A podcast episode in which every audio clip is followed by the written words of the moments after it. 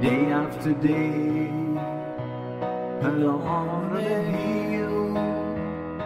The man with the foolish grin is keeping perfectly still. But nobody wants to know him. They can see that he's just a fool. And he never gives another. But the fool on the hill sees the sun going down. And the eyes in his head see the world spinning round. Well on the way, head in the cloud. The man of thousand voices talking perfectly loud. But nobody ever sees him or the sound he appears to make. And he never seems to us, but the fool on the hill sees the sun going down. And the eyes in his head see the world spinning round.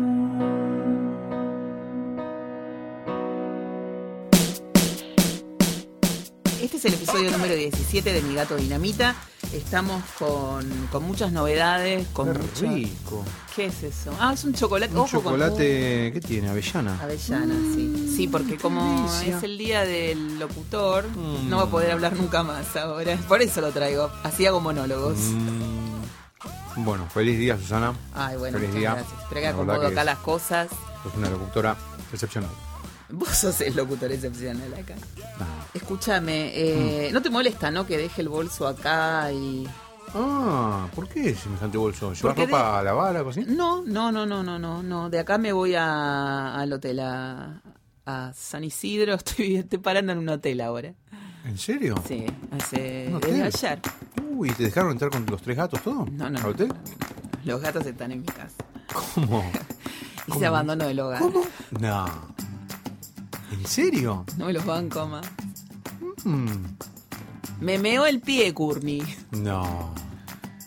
No, estaba, estaba, impor- eh, estaba imposible, estaba imposible, no me dejaba dormir y estaba, mira, terminé de ver Mad Men y los últimos tres capítulos de Mad Men eran bastante intensos y yo sentía como una presión en el pecho, necesitaba espacio y la gata encima, y la gata encima, y la gata encima, y la gata encima y no me dejaba, Courtney, déjame lugar, y la gata encima, y la gata encima, y la gata encima. Entonces agarré y la llegué a la cocina y cerré la puerta. Cuando voy a la mañana a, a prepararme un café, quería estar a UPA. Yo la- me la saqué de encima y me meó el pie. No. Y después, claro, nada, olvídate. Vivía, do- dormía abrazada a mi pie, claro, me marcó, marcó terri- terri- territorio. ¿En serio? Bueno, y así todo el tiempo. Antes de ayer estuve, eran las 4 de la mañana, yo subiendo las escaleras con el gato a UPA porque lo tuve que ir a buscar, que andaba, andaba jugando y no me dejaba dormir.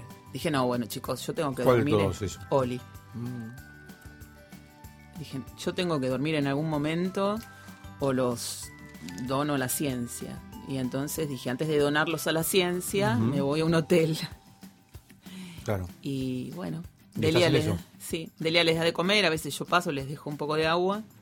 Mm, ¿Y tenés Porque pensado por ya dónde vas a ir? ¿Por cuánto tiempo? Sí, a un hotel en San Isidro, es como un hotel boutique que hay en San Isidro, en el Vasco de San Isidro, y estoy ¿Cómo se parando llama el hotel? Eh, Villa Isidro. Mm. El tema es que el otro día también yo estaba muy, pero muy cansada. Todos los gatos a UPA. Yo tratando de dormir, todos los gatos a UPA. ¿Los tres? Los tres, no, yo no puedo así. No, no, no. No, no puedo. Así Nadie que, puede así. No, nadie puede. ¿No así. tomaste café vos? Sí, como que no voy a tomar café.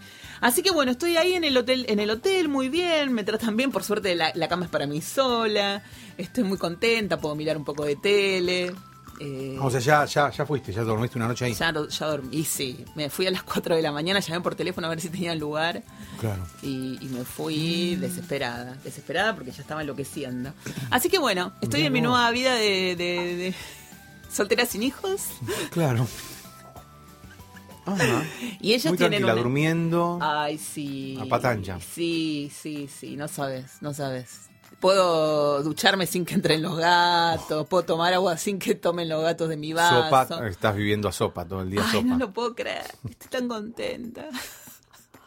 Es muy difícil, la verdad. Yo creo que si tuviera trillizos, bebés de dos meses o tres, eh, dormiría más que con estas bestias que tengo en Qué mi casa. bárbaro, qué bárbaro. No, sí, muy terrible. Así que bueno, estoy parando ahí ahora. Espero que, que lo disfrutes, que por lo menos que te repongas. En algún momento entiendo que tendrás que volver a tu casa. Sí, qué te- terrible va a ser ese momento. Ahora estás evaluando el tema. Si los donas a la ciencia, si, No, si vuelvo estoy. si volvés, pero eh, sería un caso muy extraño. O se estaría haciendo realidad lo que decías en los primeros episodios, que te ibas a ir de tu casa y que iban a quedar los gatos. Sí, la vez pasada en terapia le dije eh, a la psicóloga. Ah, ¿volviste? Sí, volví, volví. Eh, le comenté esto, eh, que no podía dormir y que había pensado en ir a dormir a la casa de mi vieja. Y me dijo, pero Susana, ¿cómo vas a dejar tu casa? Sé algo con esos gatos, enseñarles a dormir en otro lado, qué sé yo. Pero no, me, no, no puedo, no puedo, no puedo. Porque cuando estás entrando en el sueño y el gato te jode, quedas Claro. con una taquicardia que realmente es insoportable. O sea, como totalmente alterado el sueño, Claro. alterado vos. Mm, Y, y el gato. No, no, no, no. no, no. loco. Así que bueno, estoy ahí. Estoy contenta, estoy Bueno, contenta. me una nueva vida, en un hotel. ¿Y por qué tenés los auriculares puestos si no escuchas nada? Te veía con los auriculares ahí como muy... Y no, no estabas escuchando nada. Bueno, sé No, que está muy bien, bien. Es, no- es el día del locutor, entonces nos ponemos los auriculares. Sé que muy bien no estoy. Igual. No, claro, no. Bueno, pero necesitas... Ay. Igual habrá sido una noche intensa, 4 de la mañana, Oh. todo hacer el... el- No, no sabes lo que ¿Y fue. ¿Te dieron habitación al toque o tuviste que Eh, esperar en un sillón en el, No, en el no, lobby? no, no, no, no, no. No, porque yo llamé y les pregunté y hice la reserva online Claro. y fui. Digo, mira que voy ya porque necesito dormir, ¿eh? ¿Es lindo el hotel? Re lindo. Qué lindos son esos hotel boutique, ¿no? Sí, divino. Yo en realidad me gustaría ir a un hotel más grande, esos que yo llamo y tengo room service y todo eso, viste, que Mm. puedo a las... ¿Y acá no tenés room service? ¿Se? Eh, Si llamás, pues... Sí, con lo caro que es. tener de todo. Hay masajistas, piletas, todo. Uy, Pero no, digo, de esos hoteles así alucinantes como, no sé, el, el Claridge, por ejemplo. Mm. Eh, Podés verlos en las películas de Woody Allen, que lo único que se dedica a filmar Woody Allen últimamente es esos, hoteles. ay, me encanta la vida de hotel. Me esa- encanta la vida de hotel. Yo viviría de hotel en hotel. Mm. Me encanta. Yo antes me iba mucho a los hoteles cuando ¿Sí? me peleaba con el novio de turno y me encalentaba tanto que era o se arma bardo mal y esto no lo remonta a nadie o me tomo un taxi, me voy a un hotel y bajo los, los decibeles de... Y me iba, me iba. Pero lo que pasa es que los hoteles de Vicente López no son tan lindos, no están tan Ah. buenos, no. Siempre iba uno que está cerca de la, de la estación y pasaba el no tren puedo creer lo que estoy escuchando. Nada, que ibas a, a, ¿a cuál ibas siempre? al Vicente López. Horrible, porque pasa el tren. Melo y Libertador, hay un hotel que es como una casa antigua, Sí. que, que es un hotel donde va la gente que, no sé, viste, los que vienen, por ejemplo, de Rosario a Buenos Aires para algún laburo, han venido. Ah, Bueno, vienen eh, comisionistas. Sí, comisionista. claro. Bueno, horrible, porque es caro y además eh, no está bueno, no, no está bueno. Ujú. Y no me copa ni un poco. Así que, pero he ido mucho ahí. Claro. Era lo que me quedaba más cerca y enfrente tenía la estación de servicio, entonces me iba a tomar un café a la estación de servicio de madrugada mientras Sí. bajaba un cambio, Ajá. o un juguito, qué sé yo, y después volví al hotel. Ajá. Pero no, en el de San Isidro estoy muy bien. Pero me encanta, me encanta la vida, La vida de hotel. hotel. Sí. Sí, a mí también. Sí, Me que encanta. Yo voy al lobby y me hago amigo de todo el mundo. Hago, hago amistades. Hola, ¿cómo te va? Hola. Me Nadie me da bola. No. Parezco eh, Bruce Willis en sexto sentido, ¿es? Que Está habla con- muerto. claro, él habla con todo el mundo y nadie le. Y si, si te, te pones a pensar, nadie le habló. Nadie de bola. Pero él se cree que interactúa con todo el mundo. Claro. Pero bueno, hay Mando que. un saludo a Diego. Mandémosle, ah, mandémosle un saludo a Martín también. A Martín, a Martín también. Martín Enrique Silva, de Necochea. Le mandamos un beso muy grande. Sí, sí, sí, que se ha sumado al, al podcast eh, como oyente. Sí. Un gran amigo de Necochea. Está bien, le mandamos un beso muy grande. Así que bueno, esa es mi vida de hotel. Ap- Preparan ricos desayunos. Si yo quiero café, me preparan café. Puedo tomar mucho café, así que estoy tomando mucho café. ¿Sí? Sí. Ah, pero más que yo en este programa. No, no, la verdad es que sí, que estoy tomando mucho café. ¿Mucho café? Mucho más. ¿No te cae sí. mal? Sí, pero igual lo tomo. ¿Te gusta el café? Me encanta. Sí, sí, No, no, yo tomo mucho café y no me gusta. Sí, no, a mí me encanta. Tengo que contarte que, de qué vamos a hablar con Entintado. Ah, por favor. La pastilla de entintado de hoy está dedicada a un cuento eh, muy conocido que se llama Cat in the Hat, que es, son unas- unos cuentos para chicos, pero están todos escritos con rima. Entonces yo no sé si hay traducción acá de Ah, esos qué libros. Difícil, qué difícil. Puede ser, ¿eh? Yo los leí en inglés cuando estudiaba inglés, así Mm. que bueno, los, los tengo desde aquella época. Pero bueno, él nos va a hablar de eso y... ¿Crees que lo escuchemos ahora? Y a mí me gustaría porque me interesó mucho el tema. Sí, a mí también. Yo estaba pensando, porque hay pa- para niños de tres años en adelante y que por ahí a. Felipe, Puede ser. sí. Me ¿no? faltan tres años, de dos años y medio. Bueno. Pero pueden ir comprando, chicos, haciendo Nah. como todos los padres, hacen la colección para cuando el niño crezca. No Puede tengo que estar en todo yo. Entintado, por favor.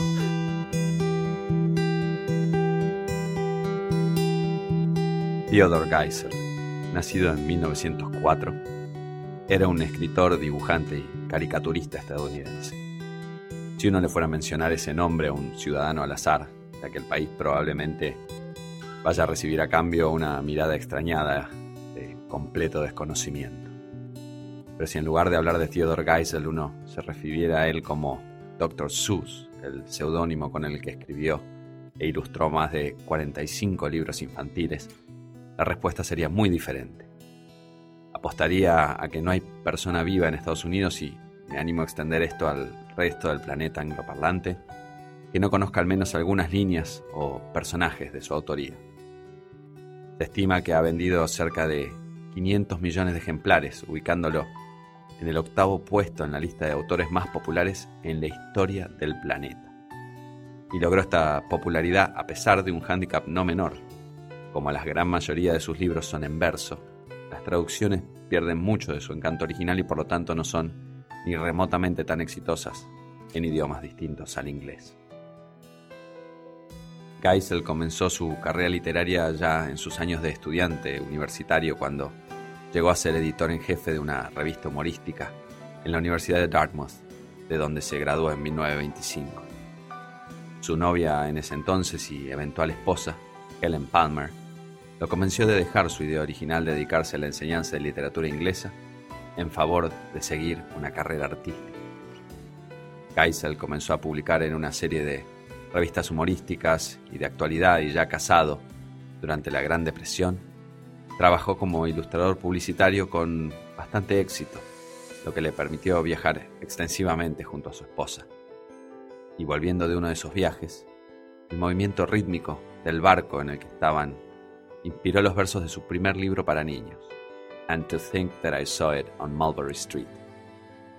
A pesar de seguir dedicándose a la publicidad y al humor político, particularmente durante la Segunda Guerra Mundial, Geisel nunca abandonó la idea de seguir abocándose a la literatura infantil. Y a partir de los años 50 comenzó su periodo más fértil, publicando clásicos como If I Ran the Zoo sobre un zoológico con animales fantásticos, Horton Hears the Who acerca de un elefante que interactúa con un mundo de seres microscópicos, y How the Grinch Stole Christmas, que cuenta la historia de un monstruo amargado que decide dejar al mundo sin Navidad.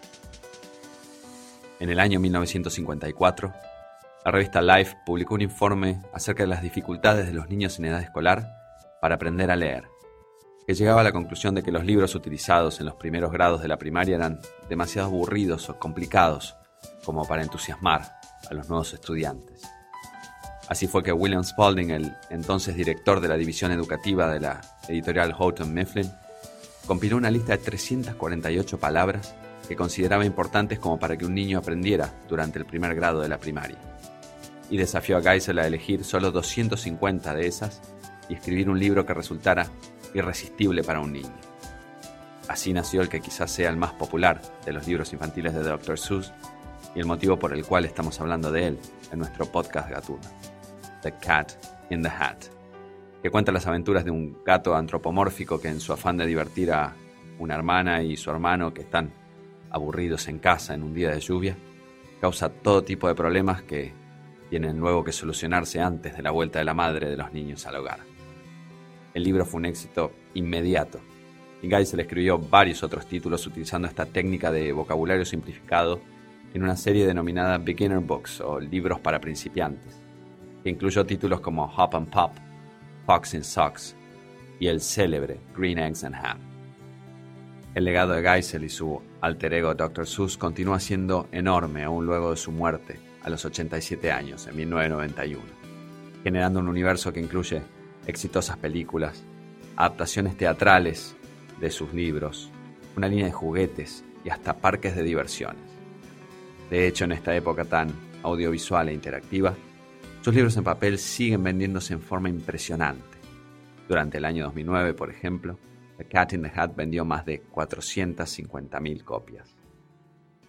Nos despedimos entonces de este repaso breve sobre la larga carrera de Dr. Seuss, siguiendo un poco con el tema del sombrero que lucía su gato. Tomamos entonces la canción que abre el disco Kerosene Hat, el segundo de una banda llamada Cracker, editado allá por agosto del año 1993 y que sonó mucho en aquella época con su mezcla de grunge y country rock alternativo. Esta canción se llama Low.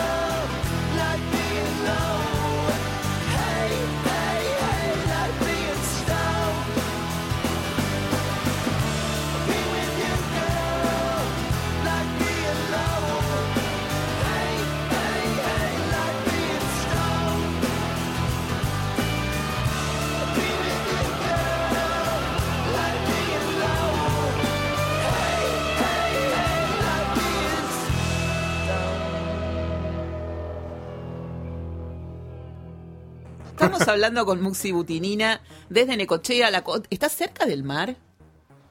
A 10 cuadras, Susan. Eso es que es lejos. No, Muxi, estás a menos. Estás a Eh, cuatro. acá, digamos. eh, A cuatro estás. Paren, paren, paren, paren, paren. Pero sí. A ver, Conozco ¿quién- el barrio, a una cuadra de la, donde está Muxi ahora. en- Y de la avenida 10, la avenida 10 estaría eh, así en promedio 5 cuadras ¿Cinco cuadras? ¿De dónde? Del mar. y, del mar y pues son, digamos, de dos en dos van las calles. De la, la costanera que es la avenida 2, de ahí hasta la 10 son 5 cuadras, Ajá. según la parte de la playa que agarres. Sí. Y de la avenida 10 acá tengo 3 cuadras caminando. ¿Tres cuadras? Bueno, pónganse de acuerdo porque Mira, hay alguno yo- que está pasando el dato mal. Ahora está totalmente cubierto, viento, frío y lluvia intermitente, pero a la mañana había lo que le dicen chubascos. Ay, qué lindo. Ajá. Entonces, de a ratos sol brillante que subía la temperatura y se ponía muy agradable, de a ratos se nublaba y llovía. Y bueno, mi trabajo uno es acá enfrente al mar, los viernes y sábados y los martes. Mañana también trabajo en, en un lugar que está frente al mar, un edificio Ujú. viejo, y Un de ahí salgo hermosísimo. ¿viste? Muxi, te quiero hacer una pregunta. Eh, tu- la casa donde ahora viven tus padres y, Sí. y la casa donde ahora viven mis padres, eh, ¿a Sí. cuánto está de distancia? A ver, calcula eso. Pero que es un experto en calcular No, no, distancias. porque quiero hacer una- un test. Cuatro cuadras. Cuatro cuadras, ese es el tema. Está a una cuadra y media. Bueno, chicos, o sea, Está ver. a una cuadra y media. No, no, en Necochea las distancias se calculan así. Vos agarrás el auto para ir a lo de tu amigo, que está a dos cuadras de tu casa, pero vos la- para vos te parece que son ocho cuadras. Ajá. Yo nunca agarraría el auto para ir hasta la plaza. En Pero- Necochea, agarrás el auto para ir hasta... Yo voy a contar una cosa, ya que él dice que nunca agarraría el auto para ir a la, a la plaza. Un día nos habíamos encontrado en la casa de un locutor conocido y cuando nos íbamos, le pregunta, él dijo, ¿las alcanzo a algún lado? A mi amiga Fernanda y a, y a mí. Digo, sí, sí, nosotros vamos hasta, hasta la plaza, hasta a tomar el colectivo. ¿Y vos dónde vivís, Guille? ¡Ay! ¿Y qué haces con el auto acá? Es que nunca se había fijado la dirección. Hizo Claro. con el auto dos cuadras. Dos cuadras, tres Dos cuadras. cuadras. Sí. Nada. Así que, que no digas una cosa por otra. Guillo. Es verdad. Bueno, te quiero presentar a Muxi, eh, Susana, porque mm, con Muxi teníamos 15 años Sí. y hacíamos programas de radio en Necochea. Y en aquella época que admirábamos a los locutores y, y estábamos ahí, él acompañaba mucho todo eso y, y también le interesaban los locutores y yo imitaba a locutores de Buenos Aires, a Fritz, lo imitaba a, a cuál era, a Luis Fuxan también lo A imitaba. Luis Fuxan. A Luis Fuxan, imagen de radio. Y yo hacía así, me ponía una lata y imitábamos y bueno, y teníamos unos sueños de radio con, con, con Muxi que después los hicimos realidad porque hicimos Sí. nuestro programa de radio durante muchos años que se llamaba Submarino Amarillo. Sí. Cuatro años. Cuatro años, cuatro años. 89, 90, 91 y 92. Sí. Exactamente. Eh, y bueno, en aquella época, imagínate si nos hubiéramos imaginado, Muxi, que un día, como hoy, vamos a estar con una locutora como Susana, Oh. De, de verdad. Con carnet recibida. Somos, somos admiradores, creo que Muxi también, de, de, de una locutora como vos, Susana. ¿eh? gracias, gracias. De tu tono, Susan, tu tono vocal es, No, es es- es maravilloso. perfecto. Eh, creo que ya se los he comentado en privado. Uno de los puntos fuertes de, de este podcast, me parece a mí, la voz de Susana y el relato de Susana este, en el Día del Locutor, me parece bueno. Tenemos que decirlo, que ella se sonroja, viste, un poquito y Sí. se pone tímida, pero Sí. tenemos que decirlo, y más en el Día del Locutor. Totalmente. Bueno, totalmente. muchas Bueno. gracias. Bueno, Con Muxi te hacemos entrega de estas flores. ¿eh? Te hacemos entrega, Susana. Ay, muchas Estas gracias. flores para vos, toma. toma. Ay, no, que no se Feliz Día de la marchite. Locutora. Gracias, gracias, chicos, gracias. Bueno, Bueno, Para eh, vos, a él le traje un chocolate. me trajo un chocolate y me trajo dos paquetes de gomita, uno ya me lo bajé. uy, claro, estás con tus, con tus gomitas habituales. Claro, claro, Perfecto. obvio, obvio, sí, sí, sí. La, boludez no tiene límites. Bueno, Musi, contanos que, de qué charlamos. ¿Qué músicas trajiste? Les traje algo que me parece muy interesante con respecto a, a nuestros amigos eh, los felinos. Ah, a ver. Antes de, antes de entrar A sus amigos los tema, felinos. quería decirles que mm, no los considero un, un podcast anti-gato, ¿eh? No. Para Ah, nada. Como se estuvieron definiendo en las últimas emisiones. Sí. No, no, no lo son, no lo son, ¿eh? Bueno, yo Absoluto. estoy al borde, te digo, estoy cayendo ya. Entonces, La licenciada Susana se está mudando, mudando. porque no aguanta más a sus gatos. Eh, entonces, ¿qué decías? Que no, que no somos antigato. A ver, ¿por qué no somos antigato? No, no, no, porque es, es- es- desde el comienzo ha sido el tema central y me parece que de diferentes formas, en diferentes enfoques, siempre estamos, eh, siempre están hablando de los gatitos, ¿sí? Sí, pero de lo mucho que joden estamos hablando. No, no, no, no, no necesariamente, no. Hay gente, que, o sea, veces que ha habido to- to- todo el episodio de Milo, por ejemplo, y después Justamente. Fue el episodio más antigato de. No, no, para, Para Susana, nada, para, para, para, para para, nada. Susana. Si, si vos te Eh, pones antigato, esto sabe dónde se va a parar. Porque imagínate. No, porque hay, hay, dos visiones, eh, Susan. Vos tenés por ahí la visión, eh, qui- quizá esto sea también, tenga que ver un poco con lo cultural y, y según el lugar donde estás. Eh, de, tantas veces que he escuchado, digo, eh, acá en Necochea, por ejemplo, el, el- el- amor que se puede llegar a tener por un animal, que uno puede ver en- no, no- no quiero generalizar, pero eh, no cualquiera va a agarrar un gatito que está enfermo y lo va a llevar a- al veterinario y se va a pasar todo el día esperando que mejore. Como yo. Claro, digamos, ¿no? Eso no me parece para nada antigato, qué sé yo, me parece algo muy, este, muy lindo de hacer No, por no, un animal. no fue antigato. No, en cabeza me mandaba, digo, Musi, me mandaba mensajitos mientras yo estaba ahí. Te alentaba, sí, sí. Sí, me alentaba, me alentaba y me Mientras iba- todo Twitter quería iba, celebra- matarlo. iba celebrando iba celebrando mi, mi conversión eh, pet friendly, como él la llamaba en esos momentos. Bueno, pero Muxi estuvo hace poco en Londres. Sí. eh, estuvo, bueno, en Inglaterra, digo. ¿Cuándo Y estuvo en estuviste? Liverpool. ¿Cuándo estuviste? En octubre del año pasado. ¿Y por qué no me avisaste, Musi? Ah, no bueno. se conocían todavía, me parece. Perdón. Pero- sí, no sé si no teníamos tanta, Ah, tanto conocimiento. Claro. Qué lástima. Eh, bueno, y no, no llegó a usar el desfibrilador que hay en la salida de la caverna, ¿eh? Mm, no, no lo llegó a usar, ¿no? Está en el, en el museo que han hecho de. En Ah, no en la a- caverna, no en la caverna. Claro, ahí a la salida eh, está puesto. Creo que te, mandé alguna foto. Si la encuentro Claro, la me foto. mandó una foto desfibrilador. Se ve que la gente se emociona, ¿no? Sí, sí, Dios mío. Es que no sabes cómo te emocionás. No sabes cómo te emocionás. A cualquiera le pasaba, ¿eh? Ah. De la manera en que está organizado todo el lugar y, y toda la- todas las cosas que, que vienen juntando, ¿viste? Ahí al final, imagínate, Willy, que está llegando al final, donde está la obra por separado cada uno. Dios mío. Y el, el Len- Lennon te ponen, viste, te ponen fotos y te ponen el piano de cola blanco, te lo ponen ahí. Pero el- ahí está el piano de cola de Imagina. Sí, el que No. estaba ahí en la, mansión que No. tenían en. No. Mentira, Yoko jamás lo hubiese permitido. Yoko, vos sabés que eh, tiene- se, se la nombra un montón porque es una mujer que ha, después de la muerte de Lennon, viste, mm, movido mucho por todo lo que son los derechos, los lugares. La casa de Lennon, donde él vivió toda su infancia, que la fui a recorrer con el tour, por supuesto, que está más o menos de a pie a, a 10 minutos de la casa de Paul McCartney. Eh. Esa casa la, la rescató, digamos, de todos los impuestos y toda la parte legal Yoko. Si no hubiera sido por Yoko, como que no hubiera quedado.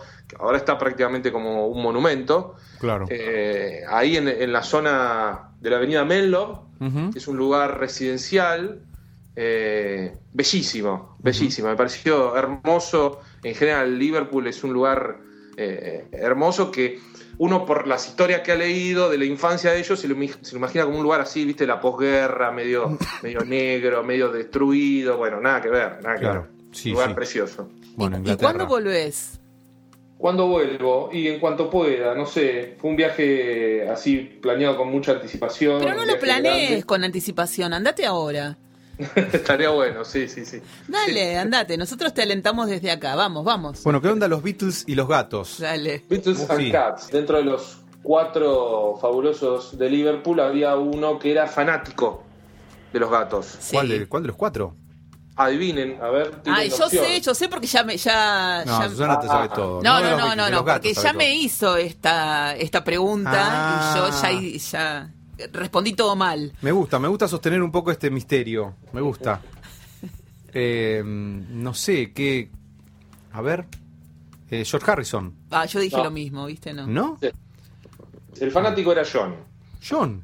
John era fanático de los gatos, estaba enloquecido por los gatos. Tuvo muchos gatos durante toda su vida Mirá. eh, y algunos perros también. Ajá. ¿eh?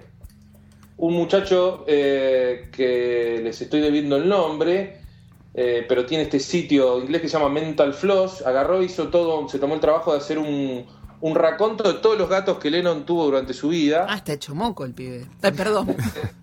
Y les digo son, miren, Susana uno, dos, Elvis fue el primero, Tickham San, Tim, cuatro, Sally, cinco, seis, siete, bueno, casi alrededor de 10 gatos, ¿no? Ajá. En las diferentes etapas de, de la vida de Lennon, Mirá vos. eh, terminando en los últimos años ahí en el edificio Dakota en, en Nueva York con, con Yoko, tenían tres, uno se llamaba Misha, el otro Ajá. se llamaba Sasha y el otro se llamaba Charo. Qué interesante, ¿no? ¿Cómo, cómo habrán estado Qué esos bueno. gatos ahí? Porque el Dakota es, es un edificio bastante intenso a nivel energético. Justamente lo con, con respecto a lo que decís, Susan, el gato anterior a este trío que les nombro, eh, que se llamaba Alice, eh, era un gato de raza rusa azul, se Sí. llama así, no, no sé si ustedes conocen, eh, un Russian Blue Cat que se llamaba Alice. Sí. Cuando ellos ya vivían en el edificio Dakota, tuvo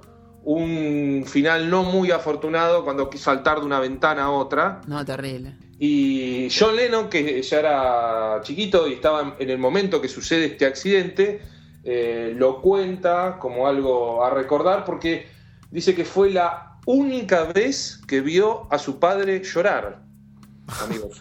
Qué loco. Che, Mutsi. Y les quería contar de alguno anterior.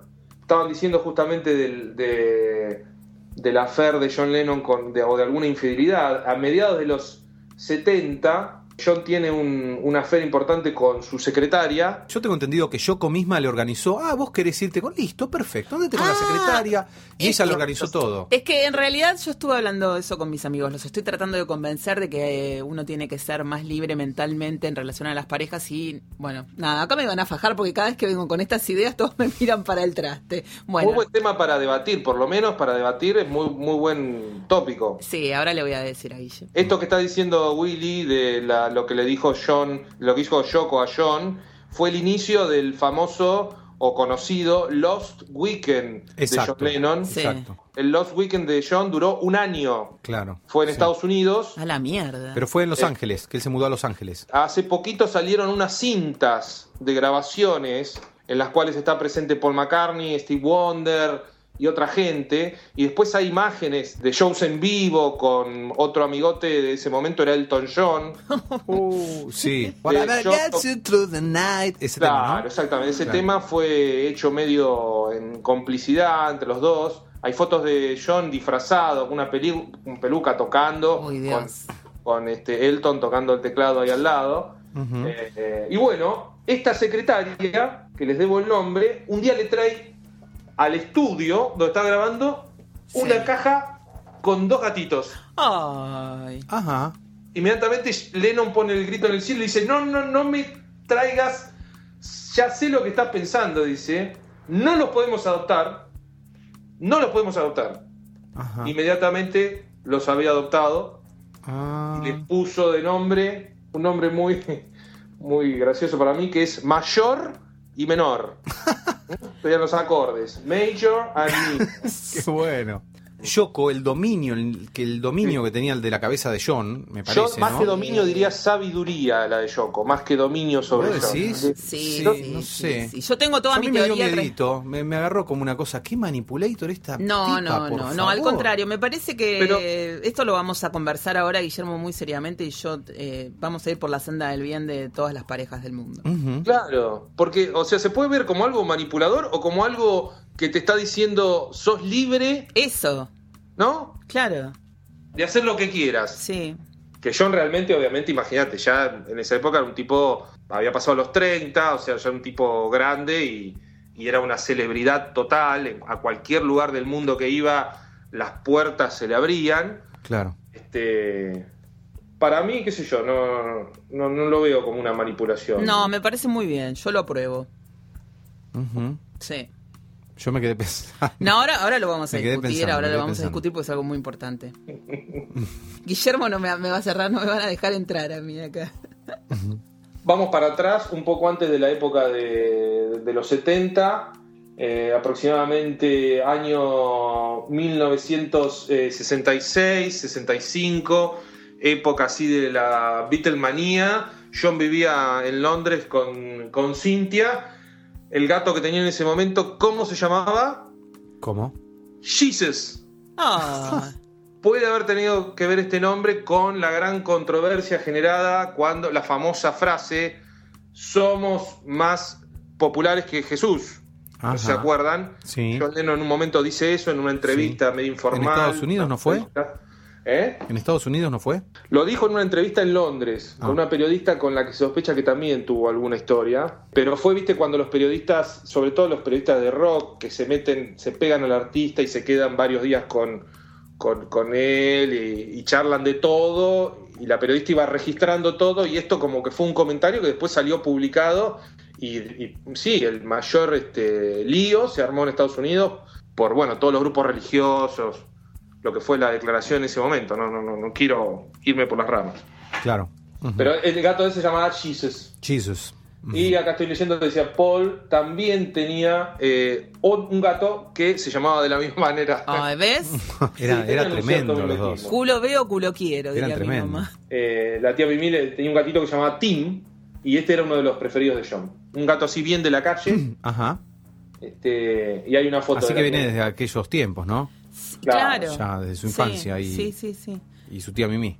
John era un tipo duro, como ustedes ya lo deben saber, ¿no? No, la verdad es que no. A mí el único que no me... est- Está mal lo que voy a decir. A mí Ringo... Ahí iba a decir una guarangada. Decila, decila. Sí, Ringo me la soba, no me importa.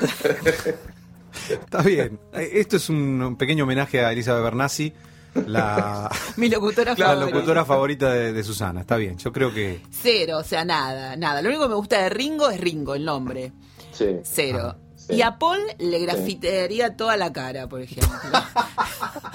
me pone muy nerviosa. Yo, yo cuando estaba estudiando un poco de piano, eh, Lo odio. le decía a, Fe- a, a Muxi, ¡Ay, es un tarado! que Ay, siempre sí, está es- haciendo es- caritas, qué tarado. Y, y Muxi me dijo, no, no. pero No, no, es un músico de la puta madre. Ojo, Willy, ojo, Willy. Bueno, no. Es un músico me de dijo, la puta- ojo, ya está. Sí, pero eso es no quita que máximo. es vegano también y todo lo que ¿En quiera. serio? Sí, sí, sí, pero igual toda la Fuimos-. No importa. Fuimos a verlo con Muxi eh, a, a River la última vez y Muxi Sí. estaba totalmente sacado. Lo tengo filmado y siempre quiero editar ese videito porque es eh, esta, esta anécdota de John y su padre viéndolo llorar por la muerte del gato es increíble. La única vez Sí. que lo vio llorar es... La única vez que lo vio llorar. Igual se murió Lo- muy pronto a la, carita de Paul McCartney también es cierto, ¿eh? ¿Qué cosa? Ese, ese sentimiento de violencia Sí, sí. espontánea que les da a la cara de Paul en algunos momentos. Sí, no, sí, sí. no se los discuto eso, ¿eh? No, lo No, que pasa es que Paul parece políticamente correcto siempre y la verdad es que me rompe las pelotas. Claro. Es el arquetipo del inglés. Ay, Susan bueno, Paul. basta. Ah, sí. No sé, vos viste el documental, Willy, de la de cuando hici- de cuando grabó Chaos and Creation in the, in the Backyard. Sí. Vos lo viste antes que yo, me lo recomendaste. Sí. Y hay una escena que lo pinta de cuerpo entero, que es cuando él, él entra a Abbey Road. Sí. Se nota que viene de mucho tiempo que no está. Y entra, viste, con esa cancha de canchero así y saludando a todos, saludando al empleado, saludando al parece otro, viste, qué canchero que soy, qué clara que la es tengo. re, re linda gente. Sí, vale, sí.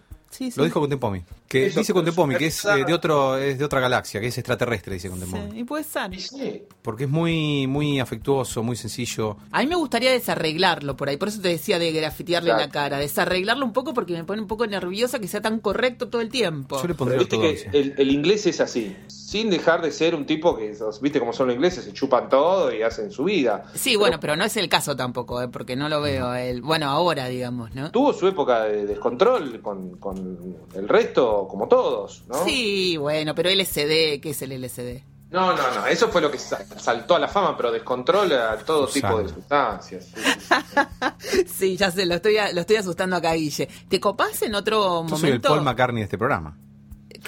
Políticamente correcto, me asusto de. Te asustás, eso sí, te Sí. voy a tirar el café encima. Eh, hablar un poco de, John Lennon y, y Yoko en el Dakota y, y, las- y cosas que hayan pasado en el Dakota. Sí, sí, sí. Dale. Tengo varios libros de, de esos, de, de- de- así tipo indiscreciones, ¿viste? Ay, que- por favor, por favor, porque yo soy, me encantaría vivir ahí. Yo sé que no me lo bancaría, pero me encantaría. Sí, sí. Igual sí, no me aceptarían los... Porque soy negra, ¿viste? Y, lo- y la gente del Dakota no quiere a gente negra. Había una cantante muy famosa que fue a vivir al Dakota y la hacían bajar por el ascensor de servicio porque era de color. Así que imagínate, Ah, a mí me deja divino. Qué bonita vecindad, la, eh, la vecindad del Chavo. La del Dakota. Está ahí eh, ubicado en el Greenwich Village, que yo no conozco, pero dicen que es un lugar de los más lindos ahí de, de Nueva York, frente, Frente a- al Central Park. Central Park, Sí, claro. divino, divino, divino. No, el Dakota es lo más del mundo y bueno, ahí se filmó en los El exteriores bebé de... de Rosmarie. Ah, lo amo, lo amo profundamente. Claro, claro. Todo. Bueno, ahí vivió Crowley también. Claro, Sí, era un, eh, un lugar donde vivían y seguramente viven estrellas de... Sí. Sí, Sí, es, sí, es sí. un poco caro igual. Eh, Debe ser un poquito, ¿no? Muy caro. ¿Y ahí vivirá Yoko actualmente? Sí, y John. ¿Sí? Sí. Ah, yo y la novia que está de- totalmente del mar, del marote.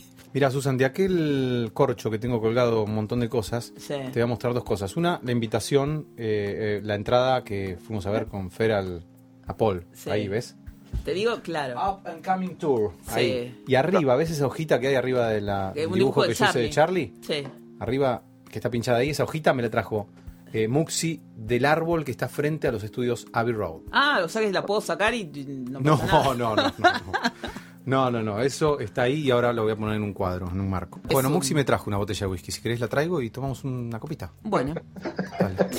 No, che que tengo que volver a... Tengo que ir al hotel ahora. ¿Cuántas cosas que me trajo? Para Felipe también trajo muchos Y regalitos. sí, bueno, pero para mí no trajo nada. Eh, y, y en el hogar de los Muxis, eh, ¿va a haber un gatito o no va a haber un Sí, gatito? Porque a mí ya me tenemos prometió a, que sí. a una perrita, a Kika. Exactamente, tenemos a Kika y, y quedé con la iniciativa hace ya dos meses más o menos de regalarles un, un gatito a, a- a las niñas, una niña de dos y otra de tres años, y quedé en eso, quedé en eso, Mm. porque empezamos primero un gato de la calle, cualquier gatito, después no, pero uno más, un poquito más peludito, y después uno que sea un poquito más gordito, y empezamos a averiguar el valor de un gato persa, más o menos, no sé si lo saben. Eh, no porque estamos en contra de la compra de gatos. Perfecto, perfecto. Tenés que preguntarle. Yo después te contacto a un amigo, eh, Julián Wage. Claro, escuché ¿Eh? eso. Después de Claro. escuchar eso fue que dije, bueno, un gato persa, qué bueno. Yo y las Sí, sí, fotos, sí. todo. Después te, vos viste las fotos Vos de los sabés gatos que, él. que todos los gatos que son Bueno, él, de... él sabe quién cría, quién compra todo, pero esto es así entre nosotros, ¿eh? Bien. Agarra un perro, un gato de la calle, déjate hinchar. Sí, Hay peludos también. creo que voy a hacer eso. Pero sí, además eh, hay gatos siameses, hay, hay de todo. Si no te conseguimos acá, hablamos con las chicas solas del botánico, las de gatitos del Sarmiento, y te venís Sí. a buscarlo y te lo llevas a tu casa. Bueno, puede ser también. O te doy a los míos, porque estoy a punto de revolearlos por la ventana. ¿Cómo andan? Este, Antonio. Los odio a todos. Muy bien andan. No, no, no, está, está, está muy mal eso. Estoy muy enojada, sí. Está muy mal eso, está Estoy muy, muy mal. enojada. Sí, sí, Bueno. no sé si habrá, habrá tenido autoridad mi, mi declamación esta de que no estamos en un podcast antigato, pero realmente escuchándolo de afuera se siente así. Que es que somos muy amorosos. Bueno, Sí, sí, Que lo que él está que diciendo es, escuchándolo de adentro, mejor dicho, haciéndolo, mm, se escucha otra cosa. se escucha otra cosa. La verdad que sí. Eh, Notamos la tensión acá. Se preocupan, es un tema recurrente. Todas las, todas las, los- Sí, las bueno. elecciones tienen algo de- Sí. de- de- de- como tema central. digamos. Podríamos hacer un podcast sobre asesinos seriales y eso no, que no, no quiere decir nada, ¿eh? Claro. Terminás hablando sobre gatos. Queridos amigos, ha sido un placer enorme compartir este rato con ustedes. Dale, Musi, después hablamos. Perfecto. Un beso. Sí, un beso grande.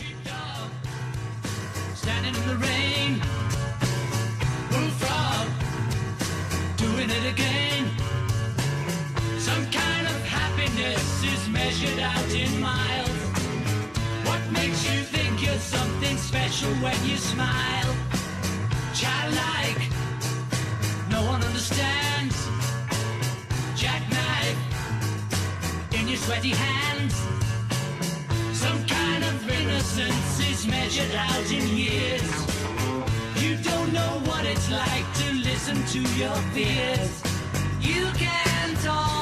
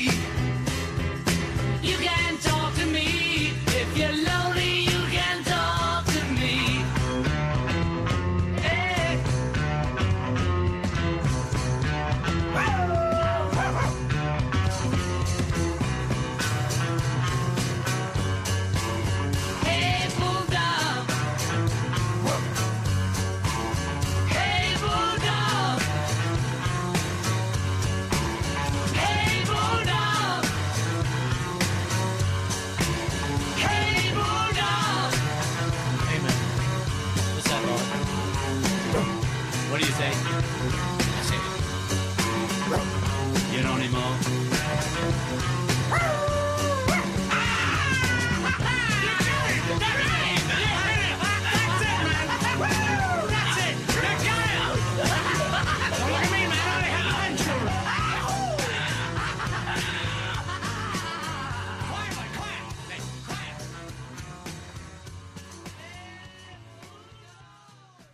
Pero no Bueno. sos mala, Susana. No, yo creo que no soy mala. No. No, yo creo que no, que soy muy amoroso. ¿Qué estás haciendo, Guille? Me vas a tirar toda la borra del café encima y se va a pudrir el rancho. Jugando con la burbujita de. Buah. Escuchame una cosa, retomando lo que estábamos hablando recién con Musi Sí. acerca de del fin de semana perdido de John Lennon que duró un año. Sí. Pues es que la vez pasada estaba hablando con un amigo acerca de las relaciones, ¿no? Tuvimos como una charla muy interesante con él, de la no pertenencia en una relación, como que los dos, la, la pareja en sí, son seres individuales, que ninguno le, ni ninguno le pertenece al otro, Claro. y que basándonos en eso, si en algún momento alguno de los dos se cruza con alguien que le gusta mucho, que no tiene por qué ser una cuestión amorosa, sino una cuestión física, sexual, puede decir, bueno, che, ¿qué onda? ¿Qué onda? ¿Qué? Susana. ¿Qué? Susana. Y a mí me pareció que, que estaba muy bien yo lo que me- él me... Estoy copado con, el- con Víctor Inox, me dijo que digo Susana. Bueno, Susana. yo me quedé como muy interesada en eso. Me pareció que estaba muy bien, que, que cuando uno se lleva muy bien con la otra persona y no, no lo asfixia ni, ni lo ata a, a su vida, ni le exige esta cosa así de fidelidad eterna, no mires a otro, vos me perteneces y demás. Que la relación fluye de otra manera. Eso no quiere decir que el tipo se va a ir con la secretaria. Puede que se vaya como se fue Lennon y puede que vuelva también. Pero me parece que no. Que Es no como la frase esa de, de, ¿De de The? Police, claro. Ay, no, sé, no, por Dios. Y pero es lo que estás diciendo, o sea, está bien. eh, Si amas algo, déjalo libre, y si no, si vuelve es que- tuyo, y si no, sí, pero sí, no me me parece como terrible esta cosa así de la posesión, pero este es mi pensamiento de ahora. Yo creo que he tenido Eh, el relaciones muy día- posesivas con Claro, la servidumbre sexual, claro. decía Freud, así lo nombraba el otro día en, el- en un texto. No, Claro. en relación a la fidelidad eh, total hacia la mujer y el varón, que en general está más puesto en la mujer, Y servidumbre sexual de la mujer. Claro. O sea, estar eh, totalmente, digamos, entre comillas, sometida a servir sexualmente a, a ese solo hombre. Sí. Eh, y él decía que eh, los hombres también estaban adoptando eso culturalmente, pero que en general el hombre lo hacía con un fin más pragmático, que es, era fiel a esa mujer porque con esa mujer no, eh, no se sentía impotente. ¿Te entendés? O sea, como que el varón tiene mucho miedo a, a la impotencia. Entonces, si encuentra una mina que no le hace sentir impotente y puede funcionar, ah, ahí se queda. No le engaña por eso. Eso le pasaría a Freud. Pero es que yo creo que en realidad ni siquiera se trata de, de un engaño, salvo cuando las cosas no están demasiado claras. O sea, por ahí, cuando el juego es otro, cuando vos estás engañando a dos partes. O sea, Claro. a uno le estás diciendo si me voy a separar y a la otra nunca le estás participando de nada y, y llevas una vida paralela. Mi abuelo, por ejemplo. ¿A vos te parece bien si es una cosa consensuada y Yo te estoy hablando de algo consensuado, o sea, Sí, no sí, una sí, pareja abierta, sino una pareja Claro. libre, libre que en todas sus decisiones, o sea, eh, no esta cosa obsesiva de la Claro. pertenencia, porque me parece que eso no, no lleva a buen puerto. Porque uno crea como mucha Mm. Vos dependencia. obsesiva de- A la y dependencia, dependencia a lo dependencia. que se podría llamar fidelidad. No. No, no me mires así, porque acá la psicóloga soy yo, no me mires así, esas caritas, supuesto, no, decime no, qué estás pensando haciendo- y te ¿Mm? digo, como que no le das la posibilidad de elegir, si el otro tiene la posibilidad de elegir, probablemente no elija irse o no sé, estar con otra persona, y si lo elige, lo elige y está todo bien, Pero eso que vos decís, ¿lo podrías practicar o...? estoy pensándolo. Ah, Uno en la teoría puede la- planear mucho claro. Y en la práctica se va toda la mierda. Yo no sé cuán, cuán evolucionada estoy como para bancármelo. ¿Vos O creés que sería como evolucionado eso? Y me parece que sí. ¿No te parece que por ahí la fidelidad podría ser algo más evolucionado? O sea, ser fiel a alguien que uno... No, no, no. yo no- Quiere. pero yo no te estoy hablando de partir. para, para, para, para. Yo parezco el cura este, Juan Pablo, que andaba en moto y todo, pero era el cura. No, yo no te estoy hablando de arrancar una, una pareja hablando ya de la posibilidad de ser infieles, sino de que ambos sean libres en sus elecciones. Claro. y que si al otro en determinado momento, alguno de los dos, le pasa algo con otro, que pueda volver y decir, che, mira, me está pasando algo con un compañero del laburo. No sé qué decirte, porque de hecho, sí, eso pasa todo el tiempo. O sea, todo el mundo le pasan de todo con todo el mundo. Y bueno, pero solucionémoslo, no, no, no, porque vos sabés que si se lo decís a tu pareja hoy por hoy, yo, yo si, no sé, si alguno de los tipos con los que yo he salido me decía algo así, ah, no te puedo explicar el kilo. Pero vos cuando has estado con tu, con tu pareja que has querido y todo, ¿te ha pasado algo con, con otra gente también o no? Sí, sí, sí. Sí, pero nunca vine y dije, che, mira, ¿sabes qué? Me gusta el nefrólogo que viene conmigo al gimnasio. ¡Ah, lo tenés identificado! Obvio, sí, ¡Lo tenés identificado! sí, El nefrólogo. divina. Mirá vos. Y bueno, pero eh, ese, ese amor que vos tenías, o sea, eso que te movilizaba este muchacho, también lo podías desplazar a tu relación con, con quien estuvieras en ese momento. Ponele. La pulsión que se exacerbaba ahí, lo llevabas a, bueno, también. a tu relación. Esa es otra posibilidad, Ajá. ¿o no? No sé, hay que ver. Yo creo que hay que verlo en el momento, pero no está. No sé, una vez más me encuentro como si estuviera yo en una posición súper moralista. Pero ojo, que yo Los tampoco estoy. psicólogos, no, digo, Yo soy una psicóloga muy abierta. en- sí, sí, eso es lo que veo. eh, ¿Con tus pacientes? con mis Eh, pacientes. ¿Qué haces si alguien te plantea eso? eh, no, me parece lo más adecuado. Bueno, estoy pensando, Silvia Bleichmar tenía un paciente, Mm. cuenta en un libro, la psicoanalista, una grosa Silvia Bleichmar, eh, que tenía amantes, o un amante, qué sé yo, y, y, y sin embargo ella tenía una cosa muy, muy, de mucho cuidado hacia su marido. Pero ella necesitaba esa conexión vital, que era tener un amante, y, y venía muy mal de un análisis anterior donde su analista no se lo había se lo había juzgado mucho esa, esa infidelidad, entre comillas. Y, sí, Y según Bleichmar, ahí había algo sumamente ético porque en algunos puntos ella era súper respetuosa de su marido. Claro. Entonces Bleichmar decía que hay que ver dónde está la, la bueno, la, primero la posición ética de cada uno, o sea, hasta dónde, bueno, en este caso él no sabía. Nosotros analizamos mucho todo el tema de, de, de los tríos. De hecho, yo llevo laburos de, de películas en donde veo claramente que hay un trío. De hecho, La Edad de la Inocencia de Scorsese es, un- es una película que analizamos un montón. En bueno, donde pero está- ¿qué es el Edipo? Es un trío. Es un trío, pero no se puede confundir. Porque es, es un trío imposible, digamos, porque ahí hay un padre. Claro, claro. Bueno, el Edipo no resuelto, si lo pensamos así, en el Edipo no resuelto es un trío donde el padre está Oh, no está puesto como el padre. no. Entonces analizamos esa película de Scorsese, donde hay claramente un triángulo, y yo tuve que identificar de cuál de todos los personajes era el que más me resonaba a mí. Y el personaje de Daniel Day-Lewis, el que me resona más, que es el que tiene que tomar las decisiones. Mm. si se va para un lado, se va para el otro, con quién se queda. Y una de los otros personajes también era yo, eh, Ellen, que es la amante, también soy yo, y la otra es mi madre. Ah, maravilloso, te juro. ¿Eso es reciente? De... Sí, sí. Ah. Sí, sí, hace poco. Porque, digamos, Claro. el, el personaje de Winona Ryder, que es May Welland, es como la persona política que es muy correcta y que se rige según la sociedad y que todo el tiempo está dictaminando qué está bien y qué está mal. Eh, la otra, Ellen, eh, es como la transgresora y el otro es el que quiere transgredir pero no se anima porque tiene la otra voz. Mm, Me parece maravilloso. ujú. ¿Cómo lo Interesante. Sí, sí, me parece que fue una lectura muy interesante acerca de, de esa película y por qué yo la, ve- Sí, veo. me llegó un chisme de Scorsese. ¿Qué? En Buenos Aires. ¿Está acá? No. Me lo chapo. En este momento Vero, Vero fue a visitar a un amigo que es actor que está filmando ahora con eh, Lucrecia Martel. Sí.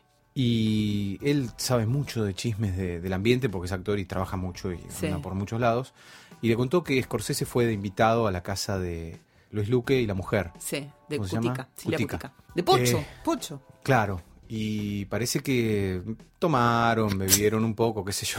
Y Scorsese se puso muy. agarró como una especie de excitación psicomotriz. Uy, Dios. Y le destrozó la cocina. Bueno. Le destrozó la cocina. O sea, ¡ah! Parece que se descontroló un poco el hombre. No sé qué habrían No, bueno. consumido, no quiero ni preguntar. Sí, un vino solo. es un no tema para vos. Todo el tema droga lo manejas todo vos. Eh, sí. Y no lo sé, tendría que ver qué está tomando ahora Bueno, Marty. no, no, pero mirá qué, qué caballero el señor. Al día siguiente le dijo, no, no, por favor, discúlpenme y les pagó todo el arreglo de la cocina.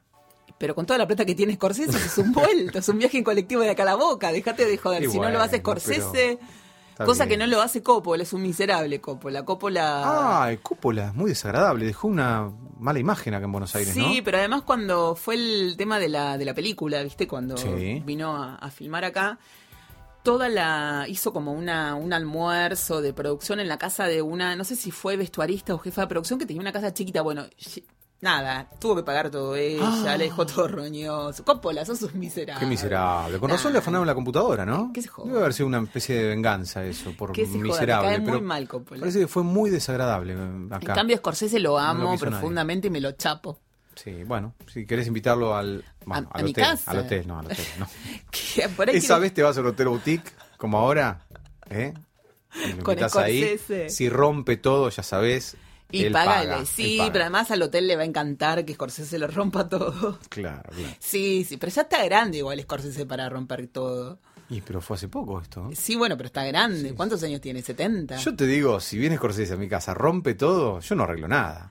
Yo tampoco, yo digo, Yo no no, no, no, no, no, Yo digo, eh, no, bueno, estuvo un amigo. ¿Quién? ¿Quién? Me hago rogar Que un te lo firme, aunque ¿Quién? sea. Eh, vino una... Vino un amigo, me rompió todo, Martín Scorsese, bueno, rompió todo. Y, ¿Qué pero, di- ¿Y de dónde, ¿No vas a descolgar? Eh, no, no importa. Todo. ¿De dónde se conoce el Pocho con Marty? El Pocho ¿Qué Luque. Pocho? Ah, Pocho Luque. No, no sé, qué sé yo. qué. Se conocen todos los actores de ese nivel. ¿De qué me hablas? Luque es un grosso. Luque es un actor increíble. Yo lo amo Es profundamente. un actor increíble. Incluso la otra vez cuando vino acá, que estábamos en Rodney tomando una cerveza, Sí. vino a pedir limosna y le dimos y todo. Y se sentó con nosotros a charlar. Es lo más. Ah, me saqué una foto Con Lu- no, con Luque. Lo amo al, Pocho, pero digo, con Scorsese, ¿por qué lo conoce? No sé, es muy pequeño el mundo. Este. No, no, es muy Como pequeño. nosotros, cono- ¿de dónde conocemos a te- los locutores? Los conocemos a todos. No, pero entre para, nosotros. para, déjate de jo- Eh, escuchame una cosa, pero no, no es tan fácil. Yo sé que Selena Murga, por ejemplo, la directora de cine, sí lo conoce Scorsese porque ya ganó la beca Rolex Claro. y tuvo que viajar y él fue su mentor. ¿Cómo Claro. conoce Pocho Luque? Averíguame, porque ahora me voy a hacer amiga de Pocho Luque para que Ahora me, le lo, pregunto a me Vero lo- que- me lo le pregunta a presente. Que me lo presente. Dale. Yo no quiero, yo quiero conocerlo a, a Scorsese nada más. Mm. Qué bárbaro. me- Sería interesante conocer a esa gente, ¿no? No, a él solo, porque además restaura películas. Mm. tiene no no sé me mata de la me mata del amor y además cada una de sus películas me parece que es increíble más allá de que las últimas que ha hecho no me han gustado pero siempre Ajá. tiene un momento que es coreográfico que vos lo ves y decís este tipo es increíble de hecho la edad de la inocencia tiene detalles que son es mi creo que es una de mis películas favoritas de Scorsese pero tiene detalles que son riquísimos y todas las escenas de los bailes y toda la puesta de la mesa de, de la ropa. Es todo una coreografía, más allá de los guiños cinematográficos que tiene, ¿no? Pero me parece que es alucinante lo que el tipo hace. Y lo quiero conocer. Bueno, Quiero que me cuente cosas. vamos hasta lo de Luque. ¿Dónde vive? Acá cerquita. Bueno, le, Eh, le llevamos unos mules. ¿Viste Pomeranek? ¿El Sí, estudio? claro. Enfrente, creo que es. Ah, mira. Una casa antigua. Ah, bueno. Bueno, dale, vamos. Dale.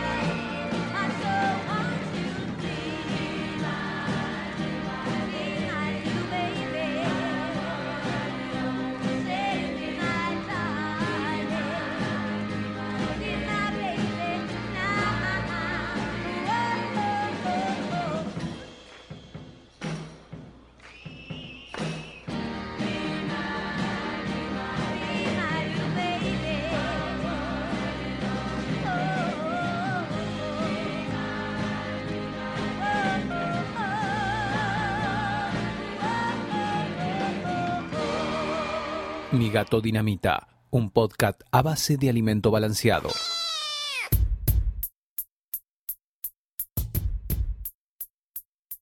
Vamos a ponernos hacia el final Dale, serios sí. eh, y vamos a decir que somos locutores que tanto vos como yo desde muy chicos tenemos una fascinación por el tema de las voces, los locutores, la comunicación, la radio, ¿no? Sí, Y por suerte, tanto vos como yo hemos conocido muchísimos locutores Es que verdad. primero admiramos y después los conocimos y Mm. son nuestros colegas y sí. como por ejemplo el caso de Ricardo Posati, un locutor a mí CQC. increíble. Sí, claro, el locutor de CQC Ah, no me muero. eh, que graba todo así, muy suave y, y encima habla así. Y es fachero además, ¿viste? Ah. fachero. Bueno, ni me lo digas. Pero es genial, es un locutor. Además yo lo, lo he contactado para hacer algunas cosas en algún momento y súper buena onda y me grabó todo. Y Es, divino. es, es muy buena onda. Es divino. Es muy buena onda. Bueno, también he tenido oportunidad de conocer a eh, Negro Borrón. Ah, lo amo también. ¿A quién más? A Stambulski. A, todos. A Stambulski, por supuesto. Un gran consejero. Y a Fritz, eh, lamentablemente, por muy poquito tiempo no lo pude conocer porque Yo lo, cono yo lo conocí porque mi papá era fanático y él siempre le mandaba saludos a Rubén. Ah, y ¿sí? tengo un Ah. montón de, de mensajes para mi papá escritos No. por Fritz. Lo máximo, lo máximo. En fin, tantos locutores. Sí, la verdad es que sí. Y yo tengo una anécdota con Posati, muy rara. Ajá. Yo creo que nunca, en realidad yo trato de no, de, de no expresar casi nada por nadie. Soy como medio híbrido. Tipo Lennon, tipo Lennon. Ah, sí. Poco... Sí, nada, cero, cero. No, no me interesa. Ni por los tipos que. A ver, yo me lo encuentro a Vicentico y le paso por al lado. No lo miro, aunque me esté No. muriendo.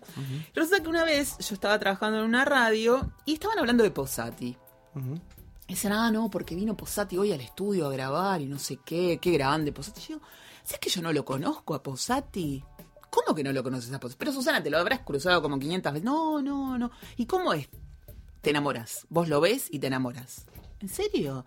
Te enamorás, Susana, de Posati. Bueno, voy, le pregunto a otra locutora, che, ¿vos no conocés a Posati? Ay, Susana, combina la ropa, huele rico, siempre viene del gimnasio. ¿Te enamoras? ¿Te enamoras? Dije, la puta madre, ¿cómo que no lo conozco? Entonces voy a preguntarle al opera, a otro operador, che, ¿vos no conocés a Posati? Hasta yo que soy tipo y estoy casado, me gusta Posati. Susana, ¿te enamoras de Posati? Entonces, bueno, al día siguiente voy a grabar a Pomeraneca, un estudio, qué sé yo.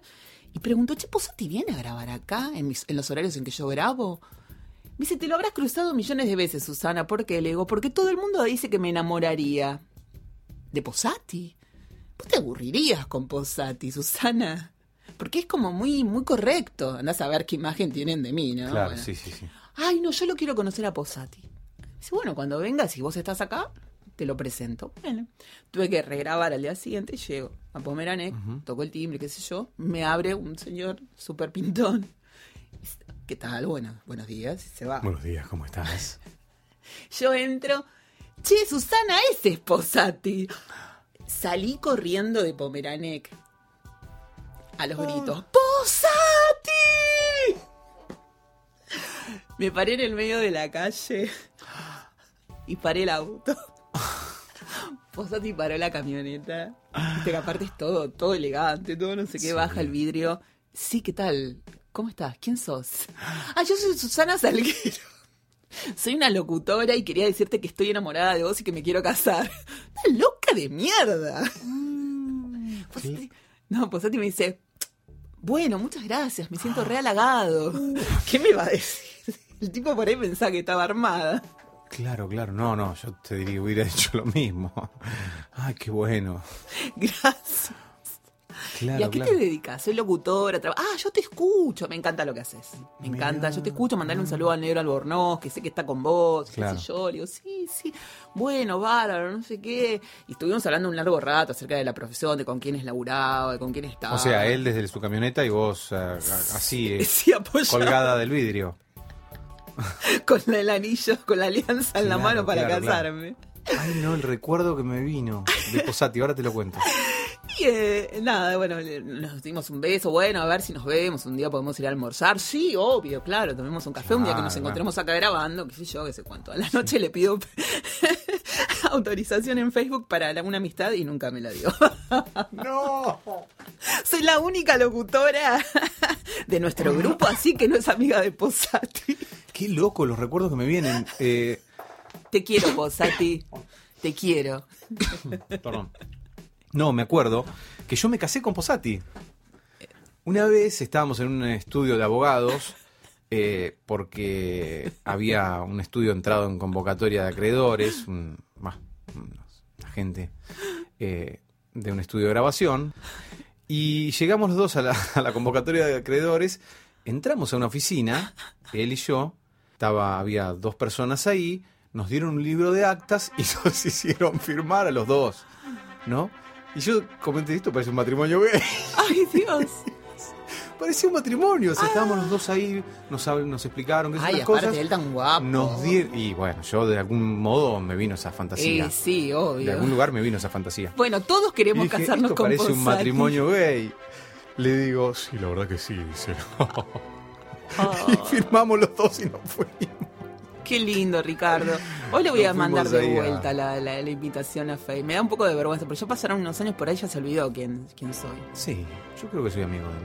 Todos son amigos, todos mis amigos son todos amigos de Posati. La única Bueno, pero al final acá, rechazada soy el yo. único que se casó con Posati soy yo. Te odio.